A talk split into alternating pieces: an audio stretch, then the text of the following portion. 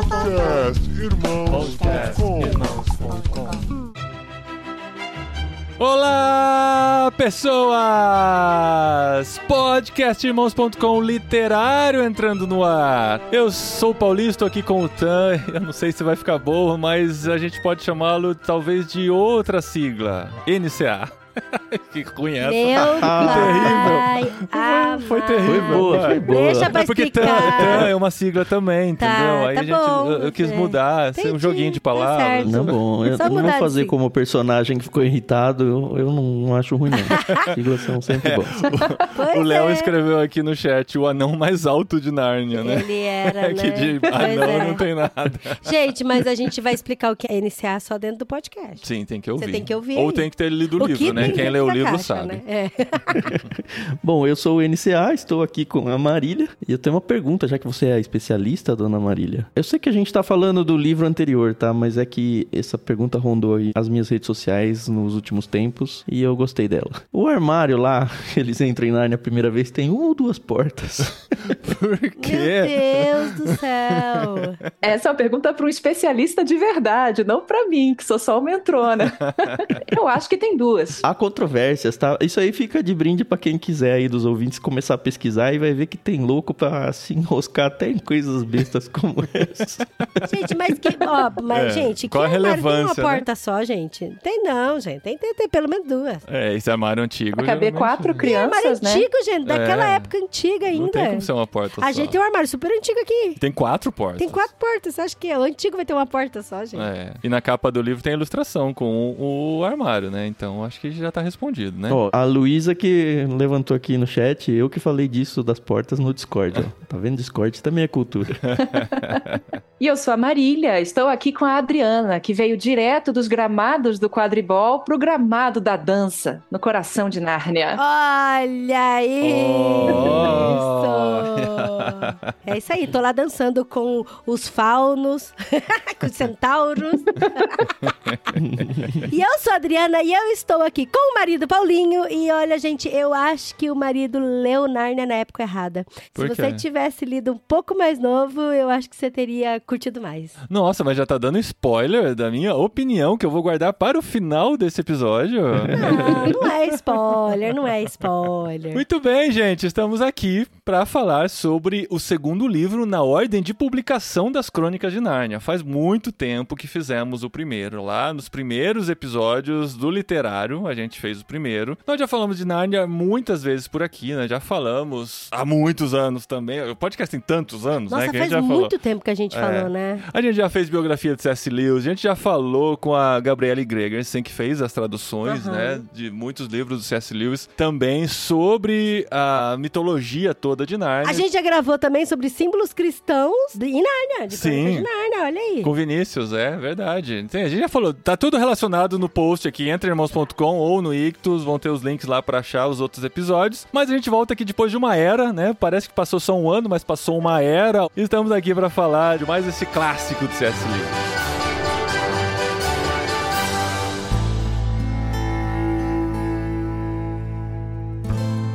Tá, mas peraí, deixa eu interromper o marido e eu queria que a Marília me ajudasse aqui nos adendos. Porque todo mundo fica, ah, mas qual que é a ordem certa de ler? Qual que é? Gente, a ordem certa é aquela que você quer ler, É que está tá? no Tudo seu bem, coração. é que tá no seu coração. Mas, ó, o Príncipe Caspian, aqui na minha lombada, tá escrito número 4, tá? O Corvinal aqui vai falar, não, tem uma ordem certa assim. Mas a Grifinória fala assim, você lê o que você quiser. Aqui na minha lombada do Príncipe Caspian tá escrito número 4. Sim, porque cronologicamente é o quarto livro, assim como Star Wars, né? Enfim, Sim, começou sim. No, no episódio 4, Star Wars, né? Sim, Tem sim. Só que a gente escolheu ler o Leão Feiticeiro Guarda-Roupa primeiro e depois ler o Príncipe Caspian, porque é a continuação da história. Apesar de que o Sobrinho do Mago é o princípio de tudo, é o Gênesis, né?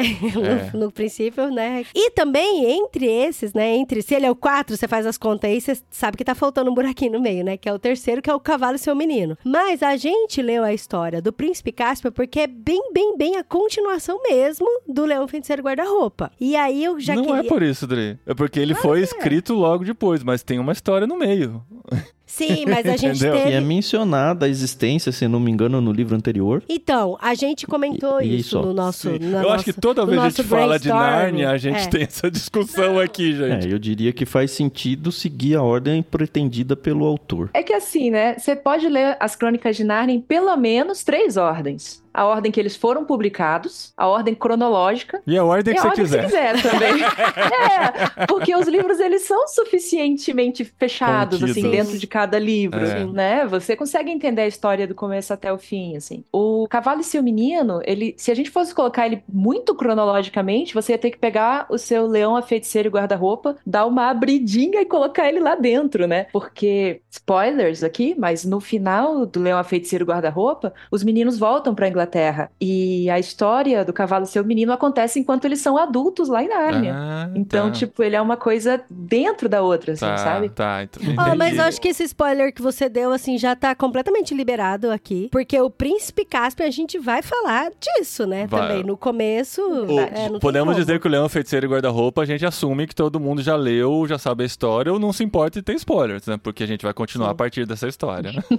É isso aí. Então, mas uma coisa que eu achei interessante, que você pode ler os livros separados mesmo, né? Mas é lógico que é interessante você ler na sequência da história. Pra mim, pelo menos, é interessante ler na sequência da história. Mas mesmo quem não leu na sequência da história, o livro, ele faz estar tudo muito redondinho, sabe? Então, igual aqui, por exemplo, logo no comecinho, logo no comecinho, eu sei que a gente, no podcast, a gente vai voltar um pouco mais, mas aqui fala uma parte aqui, né? Há muito tempo atrás, no Natal passado em Nárnia, Susana, Lúcia e Pedro tinham recebido alguns presentes que para eles valiam mais do que todo o reino. Edmundo nada recebera, porque não estava com eles. A culpa tinha sido só dele. Se quiserem saber como foi, você pode ler no livro O Leão Feiticeiro Guarda-Roupa. sim, sim, vão ter essas referências. Então pronto, Porque as sabe? histórias estão conectadas, mas ele não esperava que você lesse do, do jeito obrigatório, né? mas Você pode ir buscando é- uma história em outra e tal. Acho que funciona É, mas, de toda maneira. mas, tipo, dá pra ler, sabe? Mesmo Sim. que você não leu. Porque ele fala, ó, gente, aqui todo mundo pegou os seus presentes do Natal. O, e o Edmundo não tem presente? Não tem presente porque ele não tava na hora da festa com o Papai Noel. Então, É. se você quiser saber por que, que ele não tava, lê outro livro, sabe? Tem outras histórias, quem já ouviu os outros episódios sabe, né? Que eu não li Nárnia na infância, eu fui conhecer quando surgiram os filmes tal. Eu não cresci nessa cultura. Apesar de ter crescido na igreja, não,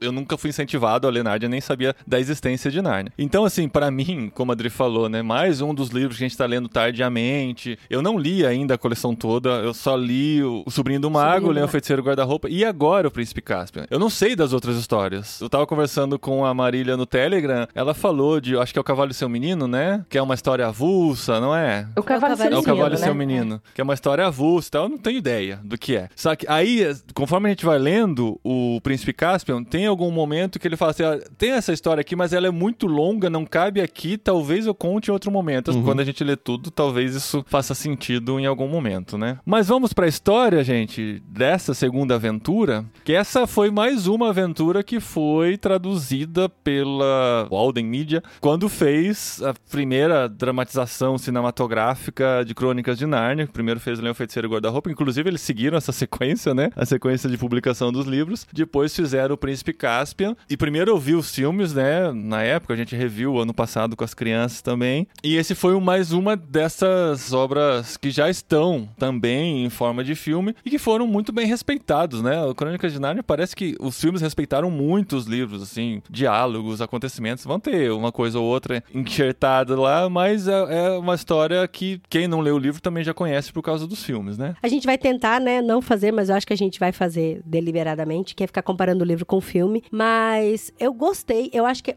o filme, pelo menos aqui com o Príncipe Caspian, foi muito fiel, foi muito fiel mesmo. O que eu não gosto é a forma como algumas pessoas não são tratadas tanto assim com relação à sua personalidade, sabe? No filme. É, no filme. Por Aham. exemplo, a Suzana, a personalidade da Suzana, pra mim, no filme é uma, no livro é outra. E o Edmundo também, pra mim, no filme é um e no livro é outro. Aí a Lúcia e o Pedro, pra mim, já, já é mais igual. E assim como no Star Wars teve um beijo ali que eu também não gostei, né? Enfim, não vou dar spoiler, mas é isso. É dessa época que tudo tinha que ter romancinho, né? Hoje já não tem Meu mais Deus, essa obrigatoriedade. beijo, gente.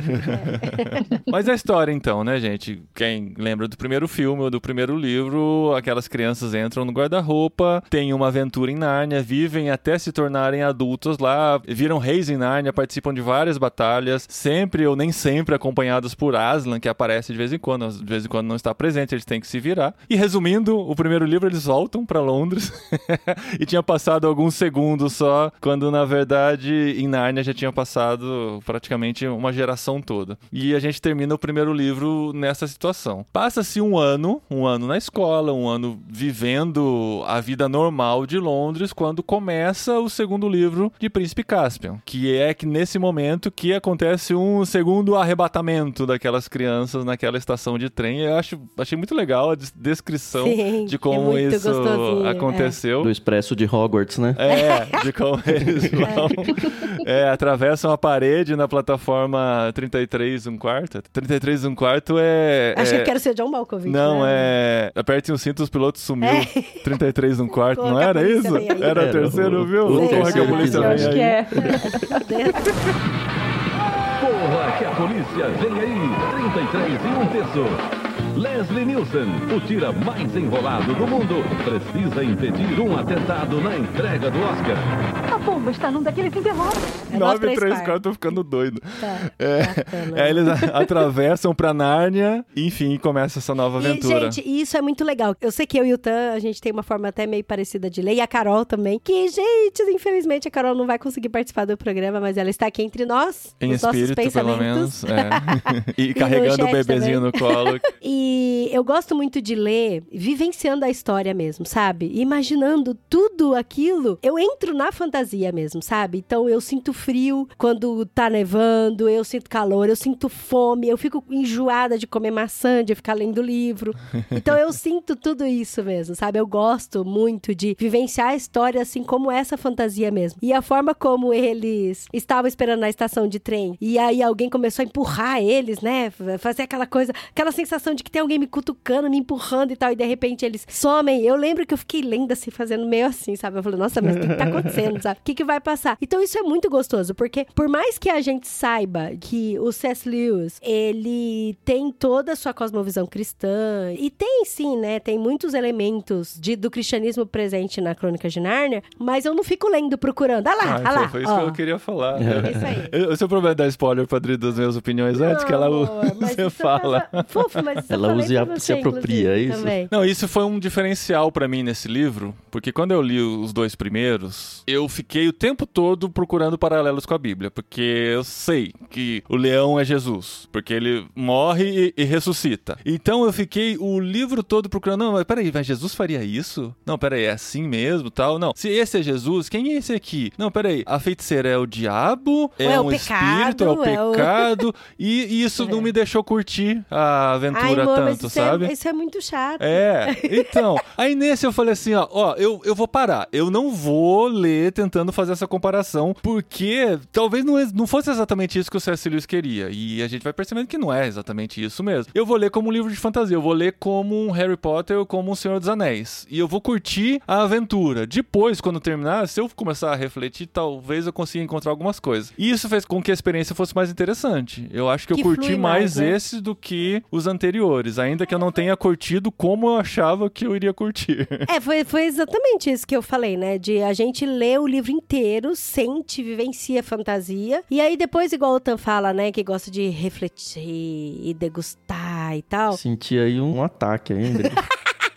Não, é- eu, eu incentivo, inclusive, sabe? Assim. E aí você senta e você pensa, você fala, cara, que legal isso e aquilo e aquilo outro. E, tipo, quando eu terminei de ler o livro, eu fiquei doida pra comentar com o Paulinho, doida. Porque eu falei, nossa, amor, eu vi isso, isso, isso, isso, isso e aquilo. Só que ele sempre termina, né, nos 45 do segundo Sim, tempo. a gente teve dois meses pra ler o livro, eu terminei cinco minutos antes da gravação, como tem que ser. Pra gente chegar Ai, aqui gente, aquecido, ah, mas né, pronto pra Lembrando falar. de tudo. E, principalmente se a gente discute antes, depois a gente não tem a mesma surpresa ao falar isso no ao vivo. Então a gente deixa pra dar as nossas impressões aqui na gravação. Eu, pelo Mas eu menos. posso ficar falando por quatro horas com você. Na gravação, não. Foi a primeira vez que vocês leram esse livro, né? Foi. Foi, pra mim foi. É, Tá. sim. É, pra mim foi a terceira e nem a minha crônica favorita. Mas ok, né? Você leu mesmo? Você tava na dúvida se ia Eu li, novo? li, desfrutei demais de novo. É Sabia, mesmo? óbvio, o enredo completo, né? Mas eu- eu até, eu acho que eu tuitei, eu comentei no Discord, porque são poucos livros na minha vida que eu li mais de uma vez. Só que toda vez que eu tive um livro que eu li a segunda, a segunda foi muito mais especial, porque você pega detalhes que é impossível de pegar na primeira leitura. E eu tava meio assim de ler a terceira vez, porque eu falei, tá, já vivi, será que ainda tem coisa, sabe? E graças a Deus que a minha memória é muito ruim, porque eu pude aproveitar várias coisas de novo, como se fosse a primeira vez, né? É, que legal. E você, Marília, quantas vezes você já leu essa crônica ou as crônicas de Nárnia? Cara, eu li muitas vezes as Crônicas de Nárnia, né? Eu gosto de ler as mesmas coisas. Meu psicólogo falou que eu devia ler coisas novas às vezes, mas assim, eu devo ter lido as Crônicas de Nárnia umas oito vezes. Uau. Porque é um livro que eu lia de criança. Uhum. Que minha mãe lia pra mim, que depois meu irmão lia comigo. Por um bom tempo, era uma coisa tipo, ah, vamos ler as Crônicas de Nárnia, a leitura desse ano, sabe? É um livro que eu li várias vezes e que eu gosto demais, assim. Eu fiquei um. Acho que quando eu entrei ali na faculdade, uns, uns 20 anos e tal, eu parei um pouco de ler e agora tô retomando, assim, né? Algumas leituras antigas. Uhum. E eu acho que isso que vocês comentaram tem tudo a ver, se você pensar nas Crônicas de Nárnia como um todo, essa coisa de você curtir a leitura, sabe? Em vez de você ficar procurando as coisas. Porque, assim, eu não conheço toda a obra do C.S. Lewis, sabe? As coisas que ele escreveu para adultos e tal, eu não li quase nada, na verdade. Mas nas crônicas, ele tem muito esse lance de você usufruir, de você desfrutar. Então, todo livro ele vai falar de comida, sabe? E fica descrevendo a comida, e fala de dança, fala de estar junto com os amigos, fala de não ter frescura, sabe? Então, esse lance de você pegar uma história e usufruir dela, me parece que era um valor pro cara, assim, sabe? E até mesmo você pensar que ele era amigo do Tolkien, né? Então, aquele lance que o Tolkien também falava de que ele não curtia alegoria. Porque alegoria é isso, né? Cada um que tá ali é uma, é uma fantasia para algum conceito, pra algum personagem histórico e tal. Ele falava: não, isso aqui não é alegoria. Lê a história, curte a história e o- os valores, ou o que quer que seja, você vai encontrar ele passeando por ali, porque quem escreveu é um cara cristão. É muito isso, tem muita essência dele, né? Do que ele gosta. E é muito legal isso, porque a gente vai se identificando com as coisas que ele gosta, porque são coisas que a gente gosta também, né? E coisas que a gente valoriza, então é muito gostoso. É, faz muita diferença quando você lê esse tipo de obra, não esperando simplesmente pelo final. Ah, eu quero saber onde vai dar, eu quero saber se vai ter uma batalha mesmo, eu quero saber quem vai ganhar essa batalha, né? Tanto o Lewis quanto o Tolkien, o importante é a jornada. E a experiência se torna muito mais interessante quando você passeia olhando pela janela, né? Não somente no destino final. Até porque, vamos combinar, a gente gosta bastante do Lewis e tal, mas ele, como descritor, assim, de batalha, é terrível, né? é muito ruim ele. Muito ruim mesmo. é meio assim. estabanado, né? Gente, eu ia falar assim, isso lá no batalha final, tá mas já que o mas trouxe aqui. muito- Ah, não. É, é muito aquém do esperado. Muito. Cara, eu curti muito o livro, de verdade. Mas eu achei muito frustrante a parte da É. luta, sabe? De repente, do nada, acabou. Peraí, Não, tá mas no acontecendo aqui? primeiro também foi assim. O Leão Feiticeiro Já e o Guarda-Roupa também é. foi assim. Eu já não tinha expectativa de que seria uma mega batalha. Não, eu já não tinha porque eu já tinha lido, né? Mas a impressão que dá é que, assim, o Lewis não sabe fazer essa parte. Tudo bem, cara. Não É. faz. Assim, faz do jeito que dá. mano. Mas ele podia ter pegado umas ideias lá com o Tolkien, essa parte aí que ele manda muito melhor. É, e sabe outra coisa que me chama a atenção aqui também, do mesmo jeito que chamou em Harry Potter? Essa liberdade que os autores dão para as crianças se meterem em situações mortais. perigosas. Não, em situações mortais, gente. É assim, É não, muito eu legal. vou. Eu tenho, sei lá, 13 anos, vou desafiar um, um rei numa batalha com espada, cara. E batalha com espada não é assim só ficar batendo uma espada no Mas outro, é um tentando que- matar não, o Não, outro. já começa com o Edmundo e o NCA lá, batalhando Mas de brincadeira calma, com que isso espada tem séria. explicação tanto pra Harry Potter quanto pro, pra aqui, pra Crônica de Nárnia, Príncipe Eu sei, mas Caspian. Tem incomoda. explicação e a explicação me convence, entendeu? Não, não é assim. Não vou ficar aqui, né? Eu já falei no Harry Potter, eles são bruxos e a, noção de perigo deles é completamente diferente da nossa, então... E o do E Príncipe? Caspian... Não, então, em Nárnia... Porque se eles morrem em Nárnia, eles não voltam pra não, Londres. mas calma, eu sei. mas vamos lá. Vamos do começo, que daí eu já engancho, já explico isso aqui. É. Pra todo mundo. Porque as crianças estavam lá na estação de trem, e aí elas entraram em Nárnia, né? Elas foram lá capultadas pra Nárnia e aparece lá em Nárnia. Pra eles passou um ano só, mas em Nárnia passou 1400 anos, se eu não me engano. É, segundo o chat GPT que eu pesquisei aqui pra ter essa certeza, quanto tempo se passou desde o primeiro livro? É, aproximadamente 1.300 anos entre os 1.300, eventos do Leão Feiticeiro. Guarda-Roupa e o Príncipe Caspian. 1300 anos. Eu errei por 100.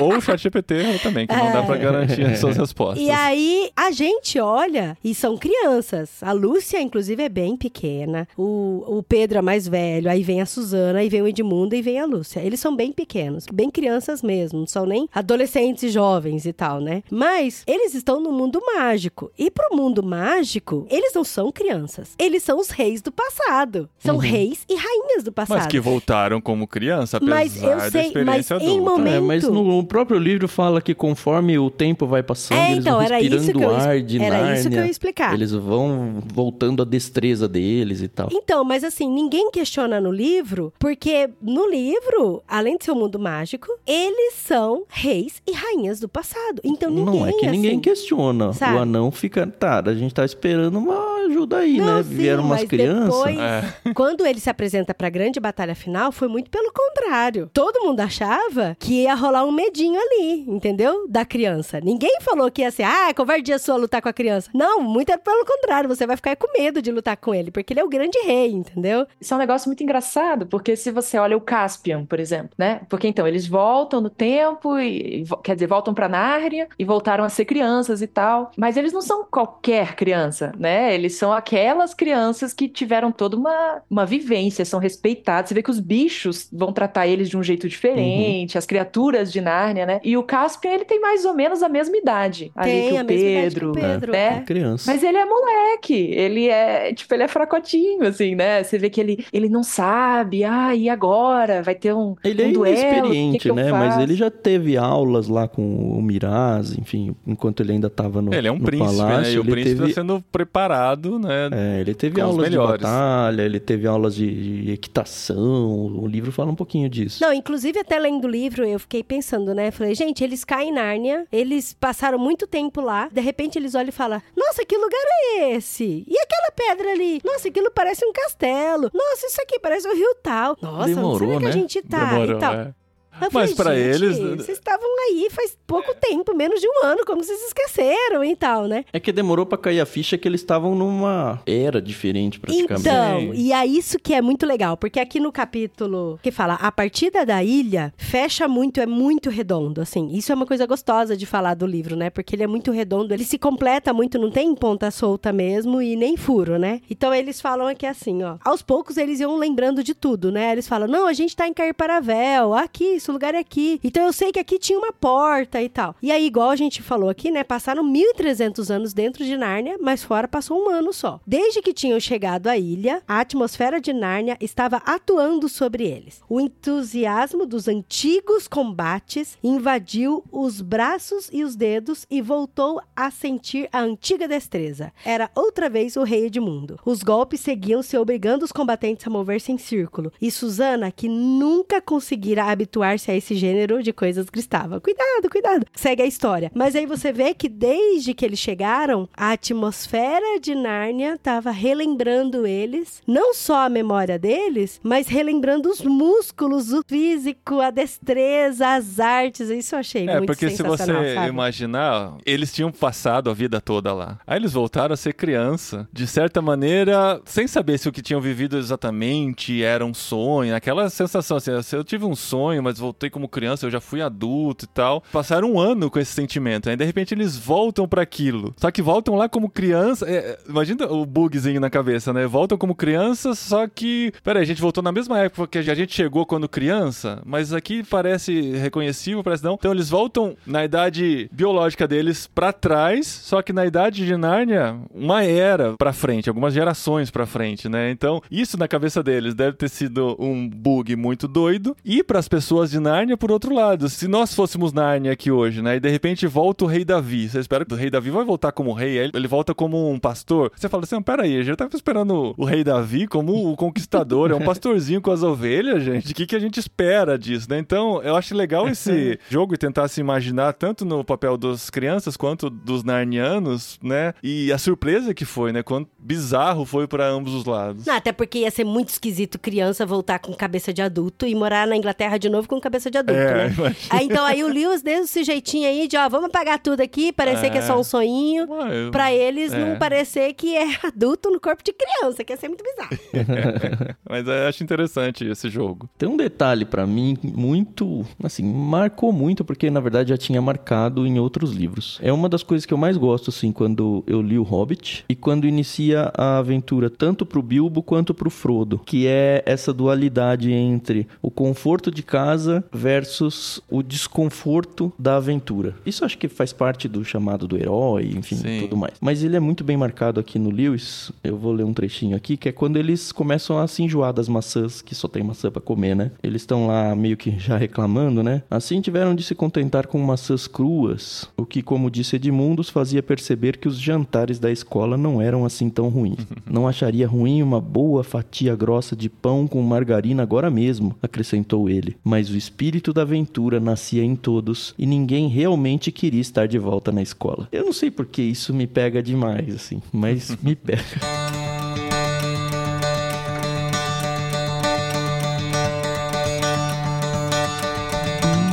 Eu acho que é importante. Eu sei que a gente, né, não vai ficar contando toda a história aqui do começo, meio e fim até o final e tal. Mas é interessante que eles chegam lá em Nárnia e eles vão conhecendo aos poucos. Eles chegam só os quatro, né? Aí eles vão conhecendo aos poucos os lugares, vão reconhecendo, vão pegando elementos principais, até que eles salvam a vida de um anão. Eles pegam as armas deles primeiro, né? Que é assim, é o Ai, começo de um cara, RPG, claramente. É muito legal escolher as armas, né? Na verdade, uma... pegar as é, armas eles de volta, as armas né? que eles tinham, menos a Suzana, que não encontra a trompa, A trompa, dela, e o o Edmundo, e que não tinha Não tinha nada. porque não estava Porque no não rolê. tava no Natal com o Papai Noel. E aí é interessante porque a gente também vai descobrindo, né? Peraí, que era essa? O que aconteceu? O que que tá vindo? E aí, de repente, chega um anão. E esse anão, ele foi resgatado, enfim, não vou falar como é que foi. E aí, esse anão, ele pega e conta. Ele é os... aquela pessoa que a gente precisa saber pra atualizar a gente também. Não Sim. só na- atualizar os quatro, mas atualizar É. todo mundo que tá lendo o livro. Porque até então a gente só tá no ponto de vista dos nossos heróis, né? Sim, a gente tá descobrindo Tentando a que tá Nárnia do futuro junto com eles. E aí a gente vai descobrir agora o que, que aconteceu através do anão. E aí o anão conta. E, gente, o capítulo que conta a história do príncipe Caspian, pra mim foi tão legal. Eu imaginei que fosse. Sabe quando a gente tá lendo Relíquias da Morte do Harry Potter? Desculpa, gente, meu coração né, Não pulsa sei, não forte por Harry. Potter.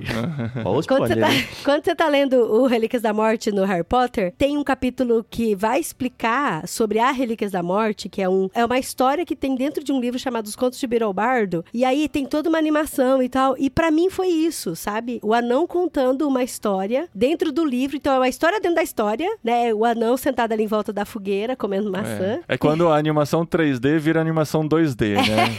Então, ou o Kung Fu Panda, Kung Fu quando Panda, tem um é. sonho e tal, e aí ele tá sonhando, e acontece, e pra mim foi isso, sabe, que aconteceu? A história, e aí a mãe aparece e conta toda a história do Príncipe Caspian, que ele é e tal, e aí contextualiza pra gente, porque afinal das contas, você tá lendo o livro, e o livro chama Príncipe Caspian, então você quer saber que horas que entra o Príncipe Caspian na É. história, né? E eu achei tão legal como o Trump King, que é o nosso caro amiguinho, ó... Nosso caro amigo, né? É o NCA, o TAN. É, o Otan é o Trump que, que conta essa história. Foi muito legal. E são vários capítulos, assim, né? Não é só um. Acho que são pelo menos engano, dois, até o dois ou três. 7. Não, tem bastante. Ó, A tem história o- corre mais? É, o anão conta sobre o príncipe Caspian, o capítulo 4, a aventura de Caspian nas montanhas, o 5, a gente que vivia escondida, o 6, e eu acho que o a antiga Nárnia em perigo ainda tá com o relato do NCA. E o legal é que durante essa história a gente esquece que tem um anão contando a história, né? É verdade. E de repente tem uma interação, novo. tem uma interação das crianças com ele assim, fala, ah, é verdade, ele tá contando a história ainda. Nossa, aliás, ainda bem, ó. Porque o anão começa a contar no final do capítulo 3. E aí o Lewis pega o texto e diz: Assim o anão se acomodou e fez seu relato. Não vou contá-lo nas palavras dele, incluindo todas as perguntas e interrupções das crianças, porque levaria tempo demais e seria confuso. E mesmo assim deixaria de fora alguns pontos que as crianças só ouviriam mais tarde. Mas a essência da história, da forma como souberam no fim, foi como contado a seguir. E aí, graças a Deus, ele muda aí o narrador e conta pra gente um outro livro, né? Ele conta como C.S. Lewis, não como anão, né?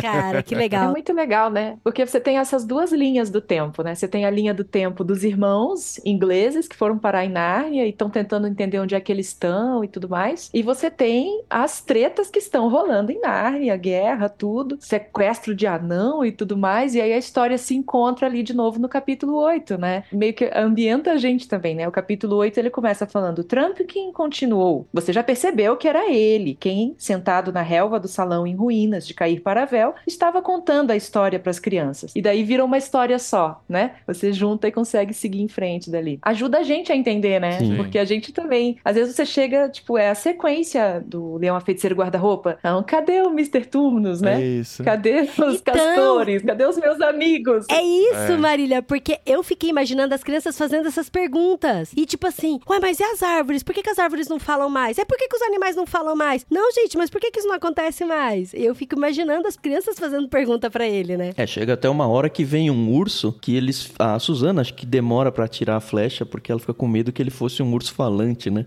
E aí o, o anão ele mata e fala: Não, não, esse com certeza não era. Esse você pode matar. É, então esse é bizarro. Mas assim, o que eu gosto muito, e nesse texto foi um dos que eu destaquei no livro, são as intromissões que o Lewis faz trazendo os paralelos para o nosso mundo. Ele diz nessa hora aí, ó, é uma conversa, né, entre a, a Lúcia e a Susana. Uma delas fala: "Não seria pavoroso se algum dia no nosso próprio mundo em casa os homens virassem selvagens por dentro, como os animais aqui, e ainda se parecessem com homens de um jeito que nunca soubéssemos qual é qual?" E ele só joga e, e volta pra história, mas assim, é, um dos textos que E eu a Suzana paro responde como um adulto responderia, né? É, Já temos então.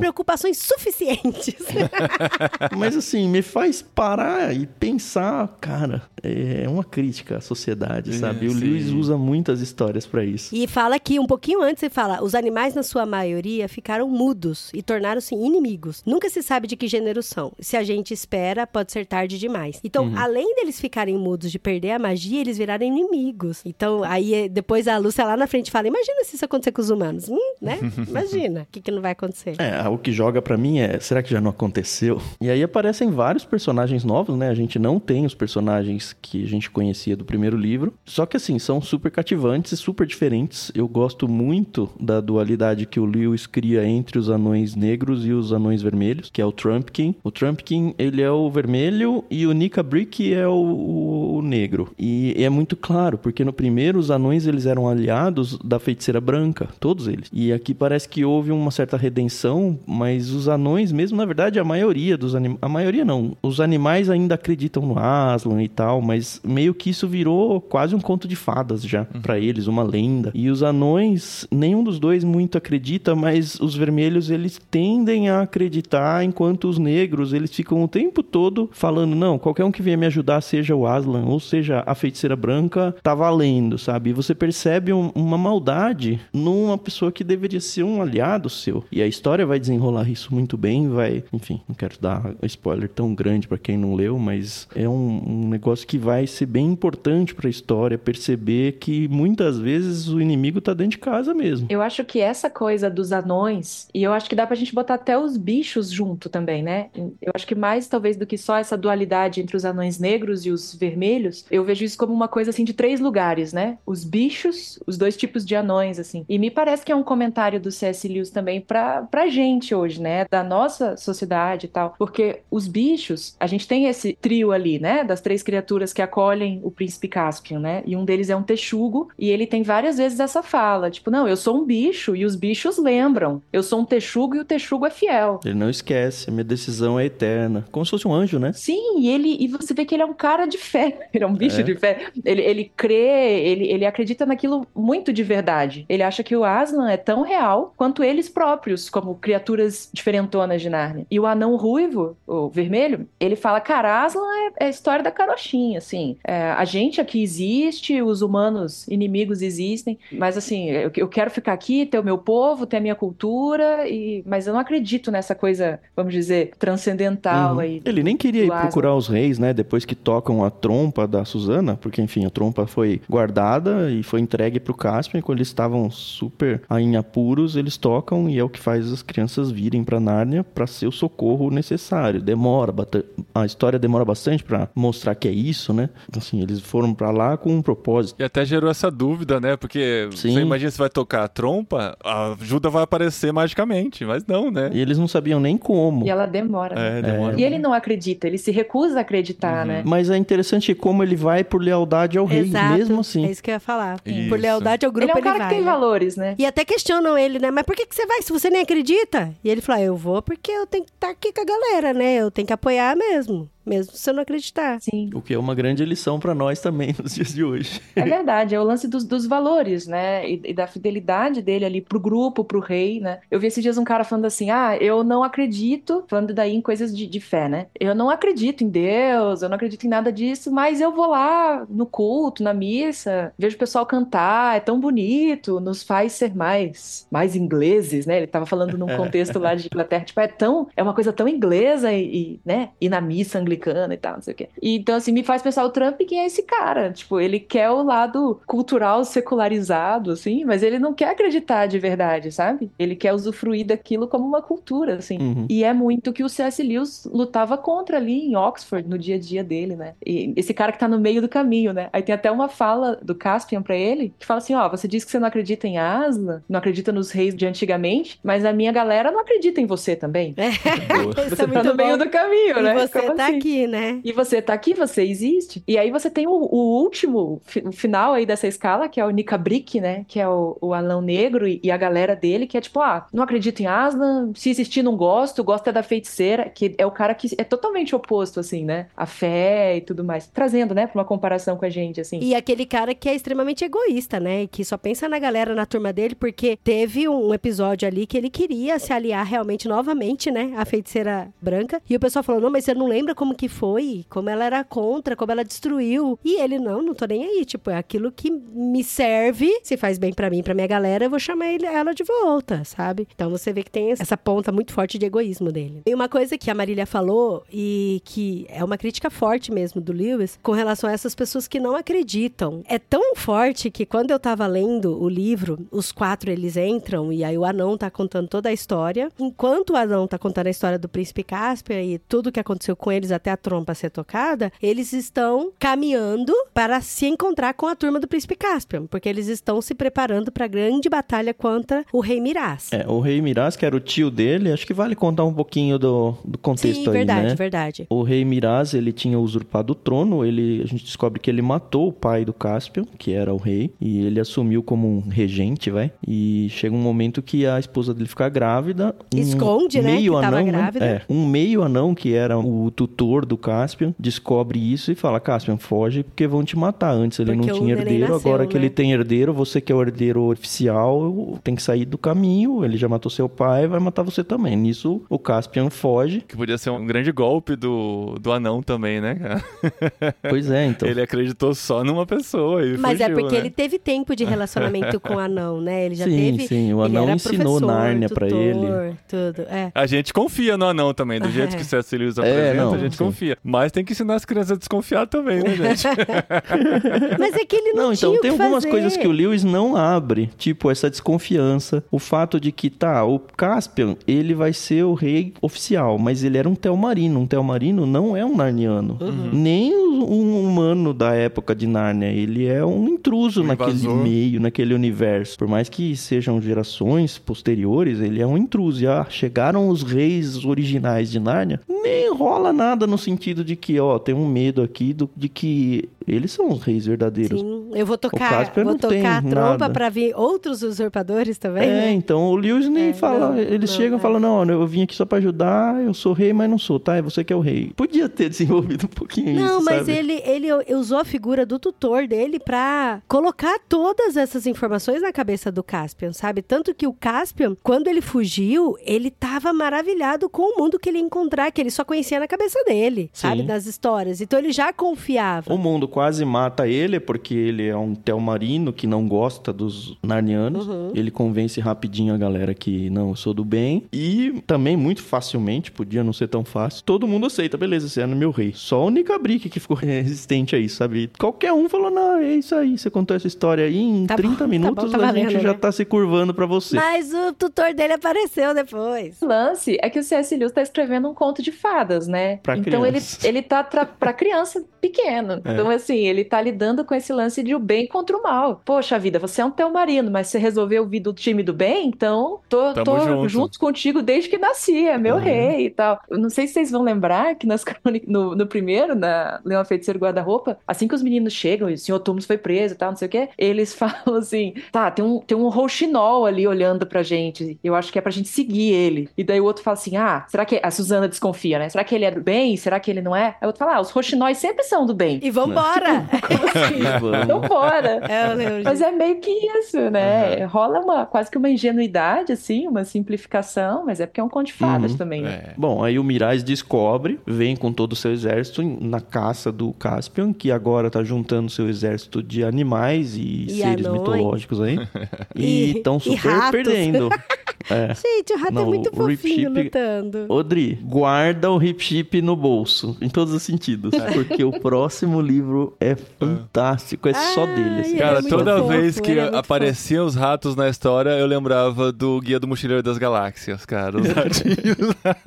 Mas é muito bom, é muito bom. Então, e aí o Caspian, ele tá reunindo o exército dele ali na, na Pedra do Aslan, no Monte do Aslan, e aí os reis, né, os quatro, estão indo junto com o anão pra encontrar com ele. E enquanto o anão vai contando, o Trumpkin, o nosso caro amiguinho, vai contando a história, eles vão caminhando. E tem um momento, é igual a Marília falou, né, de que essa crítica das pessoas que não acreditam em Aslan é muito forte, né? Por mais que tudo tinha sido verdade há 1300 anos atrás, só que a gente vê que de geração em geração a história não foi contada, sabe? A história não foi contada e aí a história se perdeu a ponto de nem existir história sobre Aslan, né? Para algumas algumas espécies Talvez de fosse animais uma e lenda tal. muito remota, né? Que talvez. Sabe aquela coisa, Sim, né? O, de, ah, o bicho que é papão isso? lá, né? Uma É, lenda então. mesmo. Mas aí, quando eles estão voltando no caminho, a gente percebe que tem um momento que a Lúcia vê um leão. E ela fala, gente, Aslan tá ali. Só que é isso que me deixou chocada. Porque só ela viu. E nenhum dos outros viram. E aí eu falei, cara, até eles estão descrentes em Aslan, sabe? E é muito louco Deixa isso. eu confirmar uma coisa. No livro, não diz que ela estava sonhando, né? Ela volta da visão Não, e tenta viu. chamar. Não, ela viu. Porque no filme ela acorda, né? No filme ela, ela tem a interação com o Aslan e depois ela desperta, como se ela estivesse dormindo. E parece que foi um sonho. E eu tive a impressão que no livro não foi assim, não. Ela realmente Não, ela- é. interagiu e voltou e foi acordar os irmãos, né? Ela teve dois momentos, né? Primeiro ela viu ele num despenhadeiro. Ah, sim. Pr pr- primeiro E aí pra ela seguir, viu tá. mesmo. E ela falou, gente, o Aslan tá ali e parece que ele tá nos indicando que é pra gente Sim, ir por ali. verdade. Ah, vamos fazer uma votação. E eu achei interessante que o Edmundo falou, gente, a Lúcia foi a primeira que conheceu Nárnia. A Lúcia foi a E a primeira que gente falou pra gente acreditou disso. nela, né? E a gente não acreditou nela. Eu não vou cair nesse erro, mas eu vou acreditar nela. É, e, foi o Lúcio, bonitinho e o. Edmundo foi o único que acreditou na Lúcia. O restante todo, não, vamos por aqui. A gente sabe que se deu mal, voltaram e aí foram seguir Aslan. E o Aslan fica bravo com ela porque ela foi lá. Nossa. Nossa, cara, verdade. é, você devia ter me seguido, né? Mesmo que eles não. Eu vou largar eles. Então, você segue a Crista, é isso aí. Olha que gosta dos paralelos. É, não, não, eu não, eu não tô pensando você nisso tenha ainda. que ir sozinho, abandonar a família, sabe? Sim. A lá peregrino, larga tudo e vem. Você me Só viu. vem, né? Só- Ah, Se mas sou você me te viu- vi. Mas você viu. Então, e aí a segunda vez, ela tava tentando dormir, ela tava encostada, inclusive até na É dessa Suzana, vez que eu tentando tô dormir. falando, é. E aí ela foi e encontrou com o Aslan. Inclusive, ela. Primeiro, ela, antes de ver Aslan de novo, ela viu as árvores como se fossem homens. Ah, essa cena é tão bonita, né, Dri? Sim. Cara, na, na minha cabeça. Floresta voltando à vida. A floresta voltando à vida e Nossa, parecendo Senhor pessoas e total, braços. hein? É. Cara, isso é muito legal. E aí ela vê lá no fundo o leão deitado e tal, aí ela vai lá e conversa com ele. É muito bonito. E aí ela volta pra acordar eles e o Aslan vai junto. Então, nessa hora que no E filme ela acorda. Ela tá. ela- é como se ela estivesse num sonho. Ela acorda e vai chamar. Ah, eu não lembro eles. do filme, Eu é. não gostei Não, disso. mas ó, aqui tem uma das conversas mais icônicas desse livro. E não só desse livro, talvez de todas as crônicas de Narnia, que é esse primeiro reencontro, que eu acho que não dá pra passar batido. Aslan, Aslan, querido Aslan, soluçou Lúcia, finalmente! O grande animal rolou para o lado de maneira que Lúcia caiu, meio sentada e meio deitada entre as patas dianteiras dele. Ele se inclinou para diante e apenas tocou o nariz dela com a língua. Seu sopro morno a envolveu toda. Ela ergueu os olhos para o grande rosto sábio. Bem-vinda, minha filha, disse ele. Aslan, disse Lúcia, você está maior. É porque você está mais velha, pequena, respondeu ele. E não porque você está, não estou. Mas a cada ano que você crescer, vai me achar maior. Uhum. Cara, você acha essa citação Que no muito Instagram? bom, que cara. segue É a muito Narnia. bom. E aí é interessante porque só ela que via, né? E aí depois ela volta pra acordar as crianças e o Aslan vai junto. E aí ela acorda todo mundo. Olha lá, Ninguém olha quer o acordar. Aslan. Aí eles falam: Tá, mas o que que foi, Lúcia? Não, porque o Aslan tá aqui e o Aslan tá mandando a gente seguir ele. Aí todos eles olham e falam: Eu não tô vendo nada. Cadê ele o tá Aslan? aqui, ele tá banando o rabo. Mas o Aslan já tinha cantado a bola, né? Isso, Ele isso fala, que eu ia falar. Eles não vão me ver. Não vão me ver a Provavelmente eles não ver. princípio. Eles vão levar um tempo Aí ela pra fala: conseguir Mas me ver. aí eles não vão acreditar se eles não É. verem você. E ele só responde: Não faz mal. E aí ela fala: Ora essa, ora essa. Eu que estava tão feliz por tê-lo encontrado de novo, pensei que ficaria ao seu lado, pensei que você viria rugindo e que os inimigos fugiriam de medo como da outra vez. Afinal, vai ser horrível. Isso é muito o perfilzinho dela mesmo. é muito né? legal. Aí ele fala: será difícil pra você, querida, mas as coisas nunca acontecem duas vezes da mesma maneira. Todos nós já passamos momentos difíceis em Nárnia. É, cara, é muito legal. Aí, assim, o pessoal não quer seguir ela. E aí ela fala. Nossa, Suzana fica lição, muito né? Depois brava, da bronca. É. Aí ela fala: Não, vocês não querem ir azar, eu vou. A Suzana fala: vou fazer isso também, se vocês quiserem. A Suzana fica brava porque, ah, se eu bater o pé também, é As muito menina, né, brigando. Bem menina birrenta. Mas enfim, aí todo mundo segue e o Aslan começa a aparecer e é muito legal de ver o medo, e não é exatamente medo, né, mas é o receio, o medo, o temor da Suzana pra se encontrar com o Aslan. Porque todo mundo fica feliz, ai, Aslan abraça, e ela fica, putz, como que eu vou chegar agora diante de Jesus Cristo e falar que eu não acreditei que era ele? Uhum. Mas o Aslan é muito bondoso ali, né? E quem que foi o segundo a ver Aslan? Foi Edmundo, não foi? Foi o Edmundo. É muito legal você ver o efeito do Aslan na vida das pessoas, né? Então, a Lúcia vai lá, reclama, faz a cena dela e tal, não sei o quê, termina de reclamar. Ai, tá bom, Aslan, desculpa. Agora eu tô pronta. Bora lá, eu sei que agora eu tô pronta, né? Não vou dar conta e tal. Mas você vê que fala assim, que Aslan soprou, né? Encostou o focinho no nariz dela, ela sentiu o quentinho ali. E depois, quando ele, Edmundo começa a ver ele, fala, poxa, eu tava cansado da jornada, mas daí ele deixou de ficar cansado Sim. né? Várias vezes essa coisa do fôlego do Aslan, do calor do Aslan. Até lá no finalzão da história tem até um Teumarino, né? Que ele faz um passo muito corajoso, assim, de passa Sim. num, num portal ali e Aslan chega e olha e fala: Isso aí, meu filho, mandou ver, né? É. E, e encosta o focinho no nariz dele, né? Ele alivia o fardo, né? Quem é que faz isso aí, né? Ó, ó. Isso, ele alivia o fardo, ele dá, dá capacidade, ele consola. Até mesmo a bronca que ele dá na Lúcia, na Suzana, dói, é, né? É É, mas bronca. depois ele consola também, né? O encontro do Aslan com o anãozinho o Trump é muito desesperador, né, meu? engraçado. É, ele joga pra cima, né? Pega na boca, né? Como se fosse um Igual filhotinho de coelho, leão. Eu Ele falei é. Assim, mas peraí, o que tá acontecendo? Ele, ele é amigo ou não é, né? E ele Eu- fica E aí, feliz. agora você a, acredita não, a em mim, primeira né? impressão que eu tive é que ele tava devorando, sabe? Falei, não, mas sa- sabe aquele lá que chega assim, fingindo Ah, que é amigo? medo? Não, eu assustei assim, falei, ué, o que que eu perdi aqui, sabe? Por que que o Aslan tá devorando ele? Depois que eu Ah, deve ter uma brincando. ilustração bonita aí no livro da Marília disso aí, hein? Será que não? Tem, Tem, é, tem aqui achar. também, ó. Tem. Cara, e pensar que tem. o anão deve ter achado que ia ser devorado também. Ah, né? com certeza. Coitado. E o Aslan ainda manda dele. um filho da terra, vamos ser amigos? Isso, é. Sim, sim, sim, né? Aham. Mas, gente, pra mim foi muito gostoso quando a Suzana começou a ver Aslan, sabe? Eu lembro que eu me arrepiei muito porque ela ficou muito brava com a Lúcia. Muito brava. Ela falou: Lúcia, eu não quero te seguir. Você tá sonhando. Você vem com essa conversa de novo falando que viu Aslan. E a Suzana, ela é a irmã mais velha, né? Então ela tem toda essa carga, né? De falar: não, não vamos, não vamos e tal. E aí você vê que os dois mais novos é que estavam querendo ir, os mais velhos não. E quando a Suzana vê o Aslan, primeiro ela olha pra Lúcia já e já pede perdão pra Lúcia chorando. E aí ela falou: Lúcia, eu tenho que te pedir perdão porque. E aí eu achei interessante a resposta dela. Eu não sei por que, que ela não estava vendo o Aslan, mas eu acho que um pouco é disso. Ela falou: eu não quis ir porque eu estava cansada, porque eu estava com preguiça, porque eu queria dormir Então, assim, então foi uma escolha completamente minha, individual e não grupal. Então eu acho que isso tem muito a ver dela não ter visto Aslan também, né? E o que foi o final desse capítulo 11, né? Desde o rugido do Aslan, quando o mundo inteiro reage àquilo. Cara, é maravilhosa a descrição do Lewis aqui, falando dos animais, das crianças que estavam na cidade. Cara, é assim, foi um, quentinho de coração nesse trecho. A chegada do, dos seres lá das árvores, as náiades e tudo mais. As danças. As danças, a festividade com a chegada dele. E eu achei muito interessante também. E eu nem sei muito como explicar isso, mas enfim, é muito interessante a chegada do Baco, que ele é meio que o provedor de toda a festa. Todo mundo come e bebe à vontade, mas É, o Baco começou a distribuir cachaça, né, gente? Pra, pra criançada. Pois é, então. Mas foi bom, mas foi bom só porque o Aslan estava lá. E as crianças devem falar, eu só não senti medo porque o Aslan tava lá. Exato. Eu fiquei Pode pensando, ser por meu causa Deus, do álcool também, né?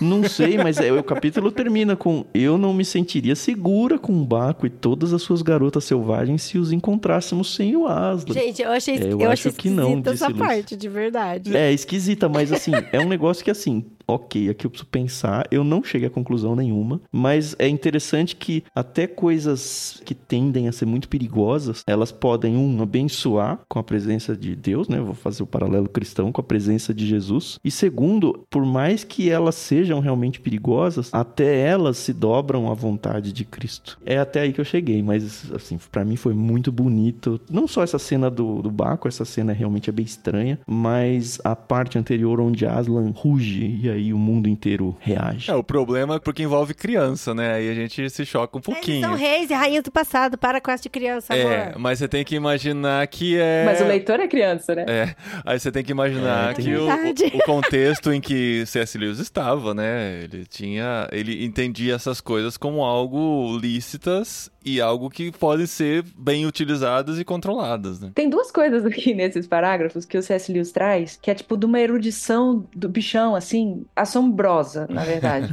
uma delas é isso que o Tan falou. Ele falou assim: até essas coisas, esses poderes do mundo, eles se dobram, né, diante de Aslan. E o C.S. Lewis, a gente tem que lembrar que ele era um professor de literatura medieval. E ele flertava muito com esse pensamento, né, medieval, e simplificando muito, assim, porque eu, eu não, não entendo muito dessas coisas também, mas eles entendiam que, por exemplo, algumas das divindades greco-romanas e tal, isso meio que assim, em alguma medida talvez isso existisse e, e se submetesse ao grande Deus criador, né? Então, é assim que ele traz aqui o, o Baco, né? E ele até brinca, assim, que ele fala, ah, Baco, também conhecido, ele traz os outros nomes, também conhecido como Ares e tal. Então você vê que, tipo, poxa, Ares também é o deus da guerra, é um livro sobre guerra. Uhum. Então ele meio que traz essa influência aí também desse pensamento medieval para esse pedaço da história, né? E trazendo esse lance da uva, esse lance do vinho. Ele fala várias vezes de vinho. Aqui ele fala de vinho, lá no finalzão, no festerê deles, eles falam de vinho também, que talvez pra gente na nossa cultura brasileira não, não seja tão intenso quanto é talvez numa cultura da galera dos vinhedos aí, da Espanha, que vê esse lance do vinho como aquela coisa da colheita, da festividade, é, é um alimento, não é uma Uhum. bebida, né? Uma coisa assim. É legal como a gente vai amadurecendo também conforme a gente vai lendo Lewis, né? Eu lembro muito das primeiras impressões, das primeiras conversas que a gente teve com a Grigersen, de tentar entender assim, porque no contexto que a gente cresceu não fazia sentido algumas coisas de mi- mitologia, misturar mitologia com Bíblia, sabe? Mitologia nórdica, inglesa e tal. E conforme a gente vai conhecendo outras coisas, né, e vai aprendendo, não, não chega nem perto de atingir o nível de complexidade do cérebro do Lewis ou do Tolkien, mas a gente vai conseguindo conciliar muita coisa, né? Que Sim. tudo isso faz parte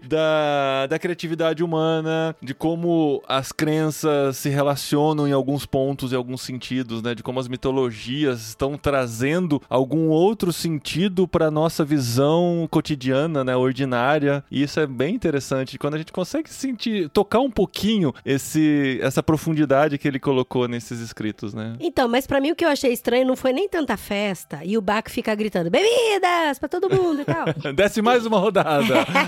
o que eu achei estranho pra mim, que eu, que eu fiquei tentando entender, foi esse negócio de, gente, eles estavam indo se encontrar com o Caspian pra se armar pra uma guerra. Porque tem um exército poderoso querendo matar eles e destruir. Mas o Aslan chegou, Dri. A hora que o Aslan chega, a gente para tudo que tá acontecendo Exato! pra festejar a sua chegada. É, e foi essa sensação, parou tudo, tipo, foi um, um parênteses esse capítulo, onde teve festas e flores e danças e bebidas e Aslan soltando o fôlego de vida dele pra todo mundo e todo mundo parou pra contemplar Aslan no meio da preparação pra guerra, sabe? E é isso pra mim que eu falei, pera, como que é isso aí, sabe? Antes de falar o que eu me lembrei aqui, que eu acho que faz o gancho pra continuação, eu queria só mencionar uma coisa que eu acho que foi no Discord que também a gente conversou. O Lewis, ele era apaixonado pela mitologia toda do Rei Arthur. Tem até alguns artigos que defendem a tese de que toda a Nárnia ela foi construída muito com base no pano de fundo assim das histórias do Rei Arthur, assim, sabe? Não com a nossa mente de hoje ocidental e tal, e nem acho que nem com a mente do mundo que o Lewis vivia, mas muito mais embebido nesse universo literário que ele amava. Isso ajuda a gente a entender bastante as coisas que ele acaba colocando na história. E aí sim, o que me fez lembrar muito na, num episódio bíblico, tanto nessa pausa para celebrar Aslan, quanto olhando lá para o acampamento do príncipe Caspian, que é para onde gente vai pular agora, no sentido de que, cara, não dá mais para esperar os reis, a gente nem sabe se eles vieram, enfim, eles não têm a notícia de que o Trump quem tá chegando com os reis. E aí rola, enfim, toda uma cena interessante lá sobre A esperam não construção do bezerro de ouro, né? É, não, não, me lembrou muito do rei Saul esperando pra atacar os filisteus com a pressão da guerra e ele falou: "Não, tem que esperar a chegada do Samuel pra oferecer primeiro a Deus e depois a gente vai se preocupar com a guerra". E aí o Saul enfia o pé pelas mãos e ele mesmo faz a oferta, sendo que ele não era um sacerdote, ele não poderia fazer isso. E enfim, quando a gente tá num aperto de guerra, a gente precisa tomar decisão rápida, ou que a gente a última coisa que a gente quer ouvir é alguém espera um pouco mais, vai chegar uma ajuda que eu nem sei se de fato vem, sabe?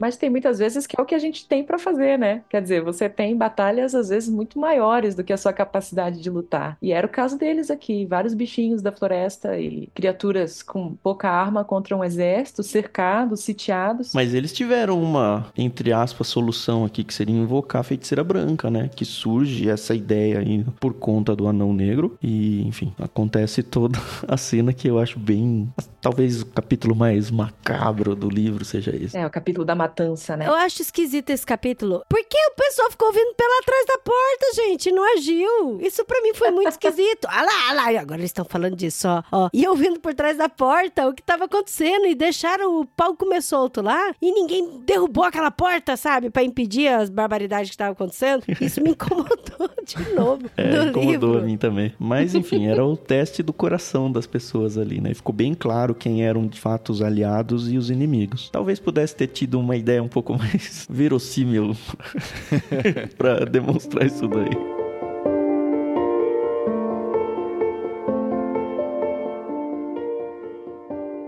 E daí quando o Aslan ele, ele ruge e acorda a floresta, né? É legal porque, tipo, meio que você vê que é uma revelação gradual ali. A, a Lúcia é meio, meio profeta, assim, né? Porque primeiro ela sonha que as árvores, ela imagina as árvores quase vindo, depois vem Aslan e acorda, né? E também ela, primeiro ela vê Aslan, ninguém vê. Você vê que ela tem uma coisa meio, meio vanguardista, Ela assim. é, ela, verdade. Aslan revela primeiro pra ela as coisas, né? E esse lance das árvores acordarem e virem pra cima e entrarem na batalha, a gente tem isso também no Tolkien, no Senhor dos Anéis, né? Mas a gente tem isso lá atrás no Shakespeare, assim. Então, Ah, é? eu vi uma vez no Macbeth, que é uma história que não tem nada de, de grande sobrenatural nela, é uma coisa meio até da. Bom, vai a interpretação, né? Mas assim, eu, entendo que é um lance meio da loucura da cabeça do rei ali, que é também um rei que usurpa o trono e tudo mais. E aí tem uma hora no finalzão da peça que as florestas vêm pra cima do castelo. Só que, tipo, não, elas não estão vindo, né? É, um- é uma ventania, é uma tempestade, o cara tá meio alucinando e, e tal. Mas eu vi uma vez um comentário que era assim: ah, o Tolkien e o, e o Lewis achavam que era ruim esse jeito que o Shakespeare tinha feito.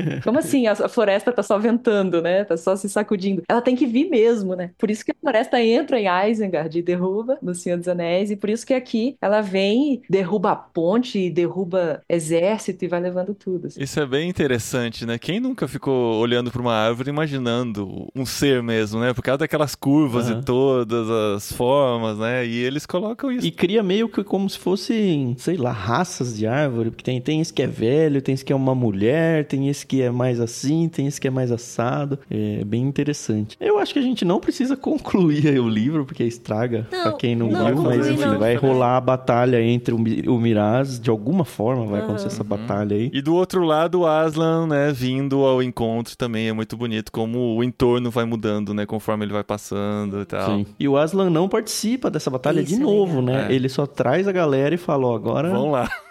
vamos lá. Não, mas é muito legal esse final. Ele tem um- uma revelação muito importante sobre quem são os Telmarinos. E tem uma parte que eu fiquei muito pensativa de a forma como ele se despede da Suzana e do Pedro. E aí ele fala, né, que a Suzana e o Pedro não vão voltar mais pra Nárnia. Que essa foi a última vez deles aí. Nossa, me dá um tiro no coração ler isso daí toda vez. Todo mundo chora. E aí eu fico pensando, por quê? Eles são os mais velhos, sabe? É, o negócio é de ser criança. Tem É que ser, porque tem que... deixar e vir a mim os pequeninos, sabe? Uhum. Porque são puros de coração. E já dá a deixa de que o Edmundo e a Lúcia virão, mas acho que só mais uma vez também. É isso. É. Já é. tá no limite ali. E, É, e eu é achei pelos isso puros de muito coração e talvez sabe? pelo fato de que eles já estão maduros o suficiente. né? Eles não precisam mais passar por esse processo de amadurecimento. Talvez E os o Pedro e a. Suzana aceitam bem Aceitam isso, né? bem. Eles têm uma. É interessante o livro, porque a gente descobre que existe uma conversa do Aslan com os dois, mas o Lewis não leva a gente como leitor essa conversa. E nem dá pistas do que foi essa conversa. Eu achei isso muito bonito, assim. Foi dele bonito, ter- cara. Ele fez de um jeito bem legal. E aí a Suzana deixa a trompa pra ele, né? Como se diz, a gente vai continuar amando esse reino e precisando da nossa ajuda é só chamar, né? Que não fazia sentido nenhum ela levar também, né? Que não ia servir pra nada. Deixar pra lá, é. né? É botar na estante, né? É, souvenir de Nárnia, né? Se bem que ia voltar pra Inglaterra ia virar um cachimbo, sei lá. É, é verdade. Mas é muito legal, cara. Tem muita coisa que a gente reflete, sabe? Até ele fala assim no final: olha, gente, agora o, o príncipe vai assumir, né? Que é de. O Aslan falando, né? Que é o, o nome do livro. É ele, né? Que veio pra assumir. Esse é o rei E Cássio. se tem gente que é contra, tá tudo bem. Vem aqui só que a gente É, um essas jeito conversas vocês, cara. são isso é legais muito- mesmo. Ele, ele permite, isso é muito legal, sabe? A questão do. Ele permite que as pessoas sejam contra. E ele ainda ama, e ele ainda cuida, e ele ainda prepara. Ele cria uma solução. Cara, é muito legal. É. Ele permite você ser contra ao que ele decidiu de bom pro reinado, sabe? Uhum. Eu achei isso demais. Muito bom. É bonito, né? É a roupinha de peles, né? Feita para Adão e Evas. É, Sim. é a saída que ele pensa ali pro, pros teomarinos, né? Eu acho que um dos trechos mais bonitos do livro, e é uma frase, mas tá nesse último capítulo, quando o Caspian reclama, assim, né? Aslan conta de onde veio o povo dele. Ele fala, puxa, eu queria ter uma ascendência mais nobre, Ah, é né? Eu queria ter uma história mais bonita. E ele fala, você é um filho de Adão. Isso é suficiente pro mendigo mais inferior ter orgulho e também pro imperador mais poderoso, enfim, ter algum carregar uma vergonha, né? É, eu tenho a frase aqui. Você tem aí? É, ele diz assim, ó. Você vem do senhor Adão e da senhora Eva, disse Aslan. Isso é, ao mesmo tempo, honra bastante para erguer a cabeça do mendigo mais pobre e vergonha bastante para curvar os ombros do maior imperador da terra. Contente-se com isso. Cara, Demais. é demais.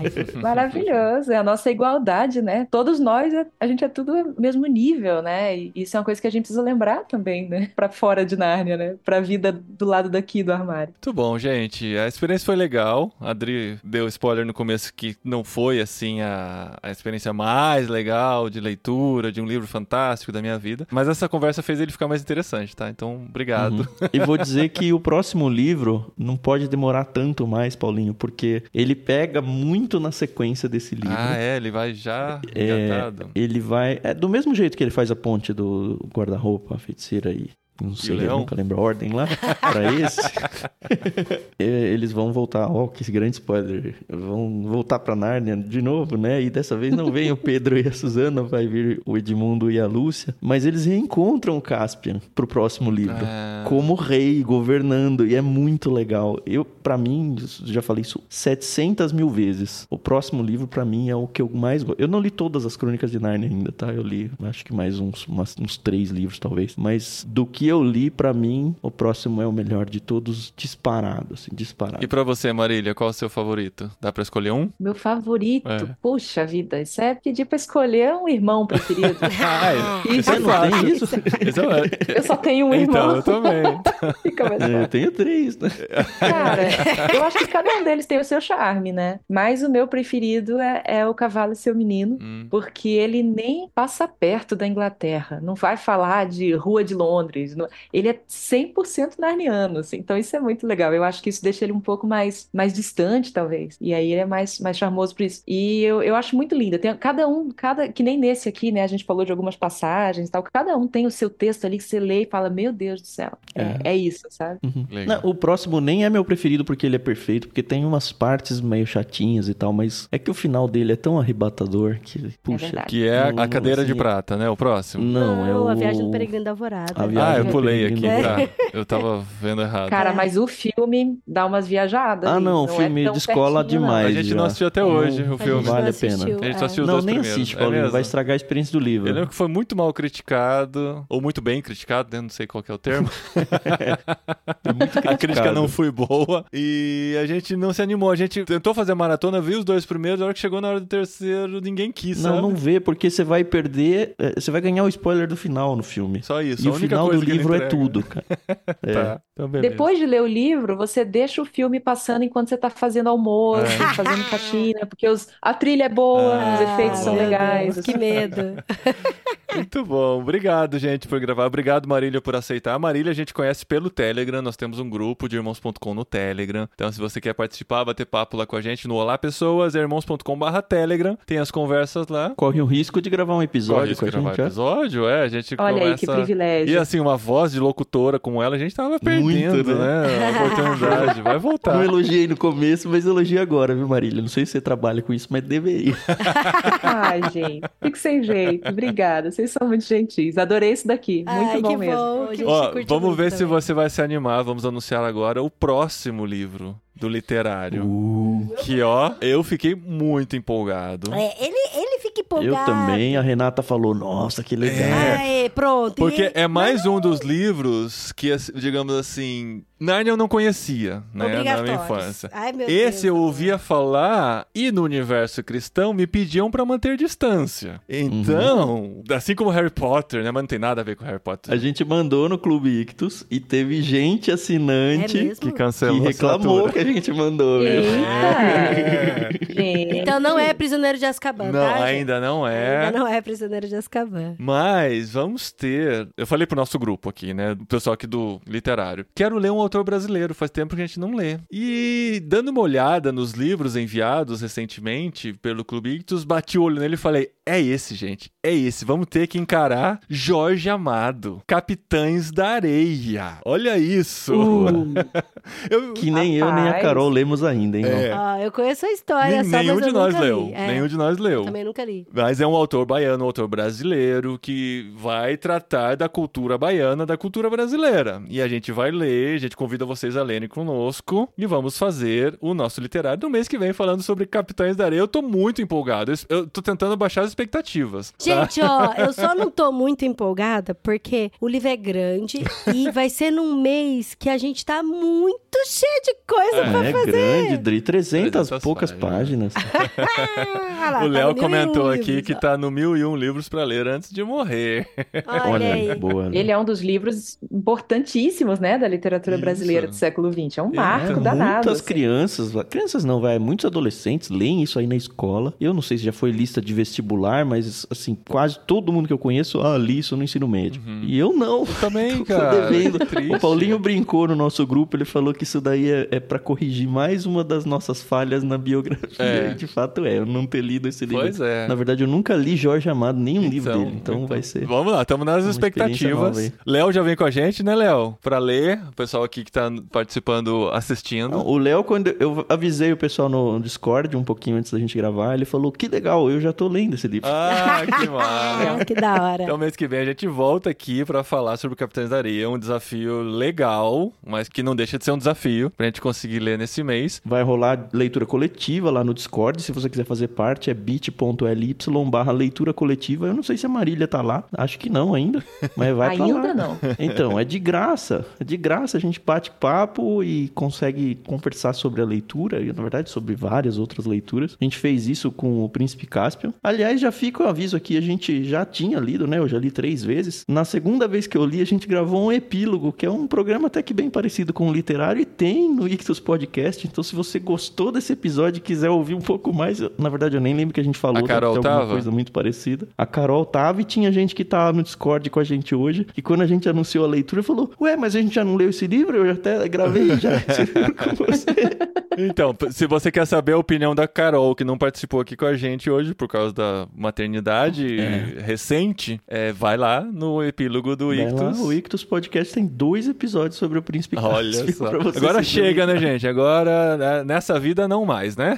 Vira em frente. Mas agora a gente tem que ver o filme, né? Você que já ouviu o episódio até agora, pode vir. Esse filme é bom, gente. Esse é bonzinho. Esse é bem, É bom, bem esse parecidinho. Esse é bonzinho, tá? esse eu É gosto. a bonito, é lembrança que eu bonito. tenho. Muito bom, gente. Então, aqueles recadinhos de sempre. Sigam a gente, redes sociais, Irmãos Underline Com, Clube Ictus. Assine o Clube Ictus, tá? Pra receber esses Cupom livros. de desconto, irmãos. Cupom Irmãos, pra você ter desconto de 15% na primeira mensalidade. E a gente continua aqui lendo livros magníficos, descobrindo livros que já era pra gente ter descoberto há muito tempo, junto com vocês. Às vezes vocês já leram, vão poder ler de novo e depois vão ver nossas opiniões aqui no fim de cada aventura de leitura. E em breve estaremos no Brasil para pegar alguns livros para ler fisicamente. Olha aí. A gente vai com, a gente vai com as malas vazias pra voltar cheia de livro, hein, gente? Eu falei que eu vou só com a roupa do corpo. Vou trazer livro As do balas. Brasil.